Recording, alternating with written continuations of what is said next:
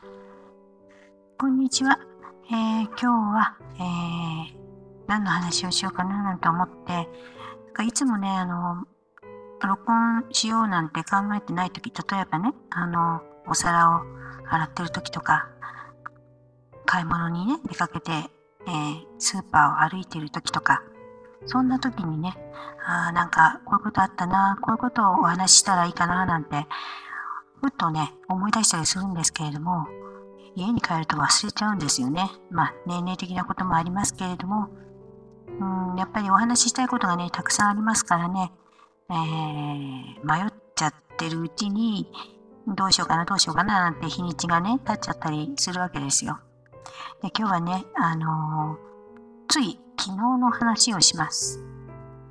いつもね、あの昭和の話してますけれども、まあ、そこにつながる話なんですけどもね、昨日の私の心境っていうか、思い出したことです。えっ、とね、山口組の、山口組三代目さんの、あの、娘さんって今、あの、カウンセラーかなんかやってるのかな？なんかあの、いらっしゃいますよね。あの、北郎さんと昔結婚されてた方。でその方のお話なんですけれども、ちょっとあの、ね、えー、実在する方なので、あの、その方がどうのこうのとか、そういう話ではありません。ただ、私があの、多感な時ね、あ本当に死んじゃおうかな、死んじゃおうかなって毎日考えてた時があるんですよ。それはあの、父が逮捕されて、あの、刑務所に入ってた時ですね。うん、もう死んじゃおうかな、死んじゃおうかな、死んじゃおうかなって毎日毎日考えてたんですね。学校に行っても2時間ぐらいで早退して、あの、とってもね、兄弟みたいに姉みたいにね、よくしてくれてた親戚のお姉さんがいるんですけど、そこの家に行ってね、あの、お姉さんと一緒に何をするわけでもなく あの、いたりとかね、あの、お友達もだ多分、うん、父の逮捕は知ってるんじゃないかとか、知ってて知らん顔してるんじゃないかとか、本当はみんな白い目で見てるんじゃないかとか、そんなこといろんなこと考えてたんですね。で、私はあの、なんか自分の殻を破りたいっていうのが多分あったんでしょうね。なんかこう、そういう時にも、しかしたらあの、飛行に走る子もいるのかなとも思うんですけれども、私はあの飛行に走ることだけはね、絶対にしないっていうのはね、決めてたんですね。それは、あ、やっぱり親がああだから子供もそうだって言われるのは悔し悔しかったし、で、あの、母がね、いつも寂しそうにしてる、まあ、寂し、寂しかったかどうかわかんないですけど、私にしてみればね、寂しそうに見えたんですね。あの、父があの家を空けることが多かったから。でね、あの、そういう母にまたさらにね、悲しい思いさせたくないとか、あとあの、父がね、あの、それなりにですけども、それなりにやっぱりあの、まあ、一人娘に対しての気配りというか、もう多大なこう愛情をかけてくれてるのは感じてましたから、もう怒られるとね、あの、本当に それこそクソじじいとかね、あの、言ったこともね、何回かありますけれどもね、でも、まあ、あの、本当に世界で一番自分を愛してくれてるのは、この両親だっていう自覚はあったんですよ。そのね、自覚を持たせてくれたっていうことは私はあの、両親に感謝してるんですけれども、あの、ただね、やっぱり父があのそういった刑務所に入った時に、その刑務所に入る前、あの逮捕された時、それはあの本に書いてるんですけども、逮捕された時はね、私はいたんですね、そこに、その場にね、いたんです。それであの逮捕されて、えー、家にね、警察がね、まあ、10人ぐらい来ましたね。10人、12人、12、3人来たのかな？来ましたね。で、あの、ま、逮捕されたんですけれども、その日も私はあの学校に行きました。朝ね、早朝来て、朝ちょうどね、通学時間ぐらいの時に来たんですよ。でね、うちはあの、私が通ってる学校の通学路でもあったので、なんかすごく母がね、あのまあ、振動がひどかったみたいですけれども、あの、まあそんな状況ですけれども、そこで学校行かないとかね、そういうことをすれば、やっぱり学校ではなかったのかしら、あ、やっぱりあれが、みたいな、ね、なるし、多分夕方のニュースには出るんだろうなとかね、いろんなこと考えて、え、まあ、あの、そういう状況のことがあった時にね、ちょうど高校2年生の終わりぐらいですかね、あの、あったんですよ。でね、もう自分の殻を破りたいと思ってね、あの、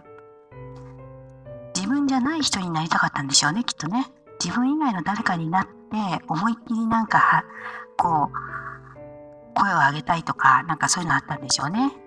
で、やっぱりそういう親、親には、親親に対しては、まあ、かわいそうな思いさせたくないっていうのがあるわけですよね。うん、なんかそれ、もう変だって思う人もいるかもしれませんけれども、思うわけですよ。だからね、私はあの演劇部に入ったんですよ。それもね、あの、もう高校2年の終わりですからね、あの進学する人は受験、もうあの進学のための準備に入るような、ね、進学進路を決めていくような時で、まあ、部活動もね、あの、まあ、引退ですよね。引退で2年生、次の2年生に後を譲るような、そういった時期です。だから、演劇部でも、あの次の公演は、あの、主だったね、あの、役は、主役とか準主役とか、そういった役は、あの、一級下の子たちがやって、私たちの学年はみんなスタッフに回るっていう感じになってたんです、実はね。ところがね、私があの、演劇部に入りたいんだけどって、あの、同級生のね、部長の子に言いに行ったらね、なんかすごいびっくりして、えーってそんなことに興味あったの？みたいな、そういう人だと、そういうタイプだと思わなかったって言われてどういうタイプだと思ったのかわかんないですけども、まあとにかくね、あの、高校時代にね、その、何かやったっていう思い出を残したいと思ったもんですから、あの、まあ、自分以外の自分になりたいと思ってた時期だったので、まあ、入部したんですね。で、あの歓迎してくれて、で、下級生もね、あの、すごく温かく迎えてくれて、とってもね、あの、和気早いとやれたんですね。それが、多分ね、下級生でも同級生でもね、知ってる子もいたと思うんですね。あの、父が逮捕されたことをね。あの、小学校から同じ小学校だった子なんかもいましたから、親が知ってる人もいますからね、知らない、全員知らなかったってことはありえないですね。でもね、みんな温かくね、迎えてくれましてね、で、演劇のその学園祭とかに向けて稽古するわけですけれども、そのキャスティングの時にね、あの、準主役をいただいたんですよ。ちょっと意地悪な役なんですけども、いただいてね、でそれに対しても結局私がなることで一級下の子が一人、あの、役をね、えー、重要な役をから漏れちゃったわけですよね。でもね、あの、温かくね、あの、歓迎してくれたのも私は思い切って突破して、演劇部入ってよかったなって今でも思ってるんですけれども、まあそんなわけでね、その演劇部に入部して、しましたから、その父が逮捕された時ですけれども、その早退してね、親戚の家で、えー、時間潰す以外は、もう授業をね、あの、お腹が痛いとか頭が痛いとか、あるいはたまには無言で、無断で、えー、授業をね、あのー、出なかったことって結構あるんですよ。で、何してたかっていうとね、演劇演劇部の部室、演劇部の部室は体育館の横にあるんですけどね、あの、えー、音響の調整室なんかがあるような場所の隣の部屋だったんですけども、そこに行ってね、あの、まあ、そこにはあのポットなんかもあって、コーヒーなんかも、まあ、こっそり飲めるわけですよ。でね、そこでね、あの、コーヒー入れてね、えー、チェーホフとかね、うん、なんかそういった昔の本当に王道の舞台演劇のね、本をね、目を通しながらね、あの、その舞台演劇の世界に自分を身を投じてね、なんとか忘れよう忘れようと思うんだけど、やっぱりちらつくわけですよ。で、ある日ね、あの、本屋さん、学校の帰りに本屋さんに寄って、私本が好きだったんでね、あの学生時代は。今はあんまり読まないんですけど、学生時代本が好きで、で、本屋さんで、あの、その山口組三代目のね、あの、お嬢さんの、私より、ま、あだいぶ上上なんですけれども、あの、三代目のね、お嬢さんが書かれたお父さんの石鹸箱っていう本を見つけたんですね。あと、お父さんの石鹸箱っていうね、そのね、あの、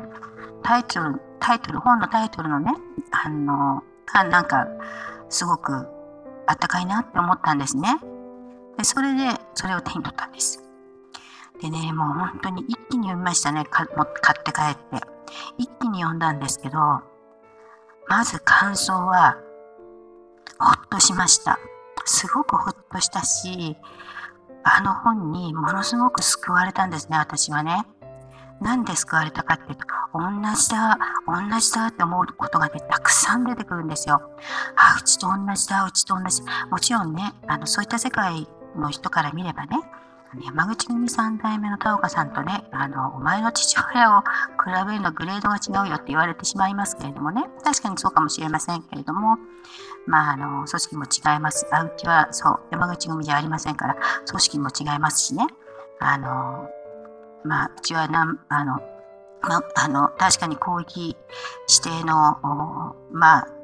トップと、トップではないけれども、ナンバー2とかね、あの、会長代行とか、そういうことやってたんですけれども、まあ、あの、いわゆる仁義なき戦いの時代ですね。あの時代を生きた人間なんですね。うちの父もね。で、まあ、私は関東ですからね。関東なので、山口組が関東にあの勢力を伸ばしてくるときにね、うちの父がその、多摩川を多摩川を渡らせるんだとかなんか電話で怒鳴ってたことがあるんですよ。多摩川を渡らせたらもう終わりだって。多摩川を渡らせるんだ。そしたらなんかね、あの、その田岡さんがね、生意気だって言って、あの、なんか呼びつけたかなんかしたんですね。生意気だって言って。で、あの、多分ね、一回言ってるんですよね。父は。で、なんかね、あの、気に入られちゃったみたいですね。田岡さん、田あの3代目の田岡組長よりはあの年がだいぶ下ですからね、うちの父は。えー、あの気に入られちゃったみたいなんですけれども、なんかいいわゆる、あの、何ですか、えー、スカウトされたみたいですけれども、まあ、ね、それはそれで、まあ、父にはやっぱり父で、普通、いわゆる愛社精神じゃないですけれども、まあ、組織愛がありましたから、まあ、そういうあれはなくてあれだったんですけどいわゆる、まあ、多摩川を渡らせたら終わりだって多摩川を渡らせるなって言ったのがなんかそのトップの方の人が言うんじゃなくてね、うん、あの早朝にもなってなかったですからねその頃はね、えー、広域の、まあ、役職にはついてたみたいですけども早朝にはなってなかった。だからそんなことがあったんです。でそういうのが私は記憶の中であるんでね田岡さんのねあの、うん、娘さんの本がね、えー、本当にあのあ同じだ同じだ同じだ。でもかつてね父とその田岡組長の間で、うん、そういうことが、まあ、田岡組長にしてみればね関東のね雑魚が何言ってんだって程度で本当につぶやくようにそんなもんをあのどうのこうのってさらっと言った程度だったのかもしれませんけれどもやっぱりまた聞きまた聞きで伝えてきた人たちは大変だ大変だと思って伝えてきたのかもしれないしその辺は分かんないですよ。でもねそういう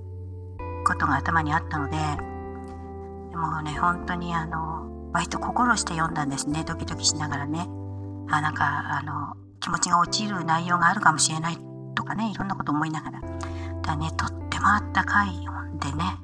とってもあったかい内容なんですよ。でね、あの、田岡さんのお嬢さんの本にすごく私は励まされて、えー、あの青春のね、多感な時期をね、もうあの本に励まされてね、東京にあの、まあ私も一人暮らしで出るんですけど、18でね、その時もあの本は持ってね、えー、行ったんですよ。で、お嫁に行く時もね、あの本持って行きましたね。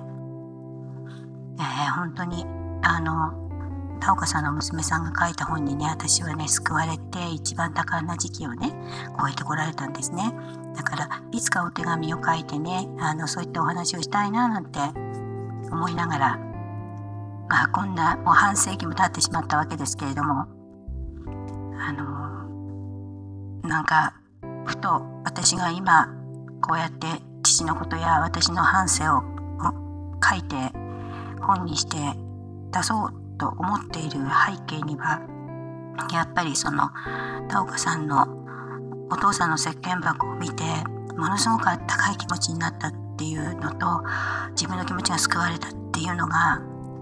多分あの絶対背景にあるんですね。私の人生を左右した左右したっていうか私の人生を支えた一冊だったんですねだから父たちのそういったあの玉川渡らせるなとか生意気だとかベラミコイとかそういったね話を考えるとすごくねあの面白いなって思ったりもしますね。えー、あのまああんまり長くなるとあれなので今日はあのまあこれをね聞いてるはずはないですけれども本当にいつかあの田岡由紀さんに、まあ、読まれるかどうかは分かんないけれどもお礼のお手紙書きたいなって私は本当にあのお父さんの石鹸箱に助けられて支えられて大人になりました。はい、では今日は以上です。では。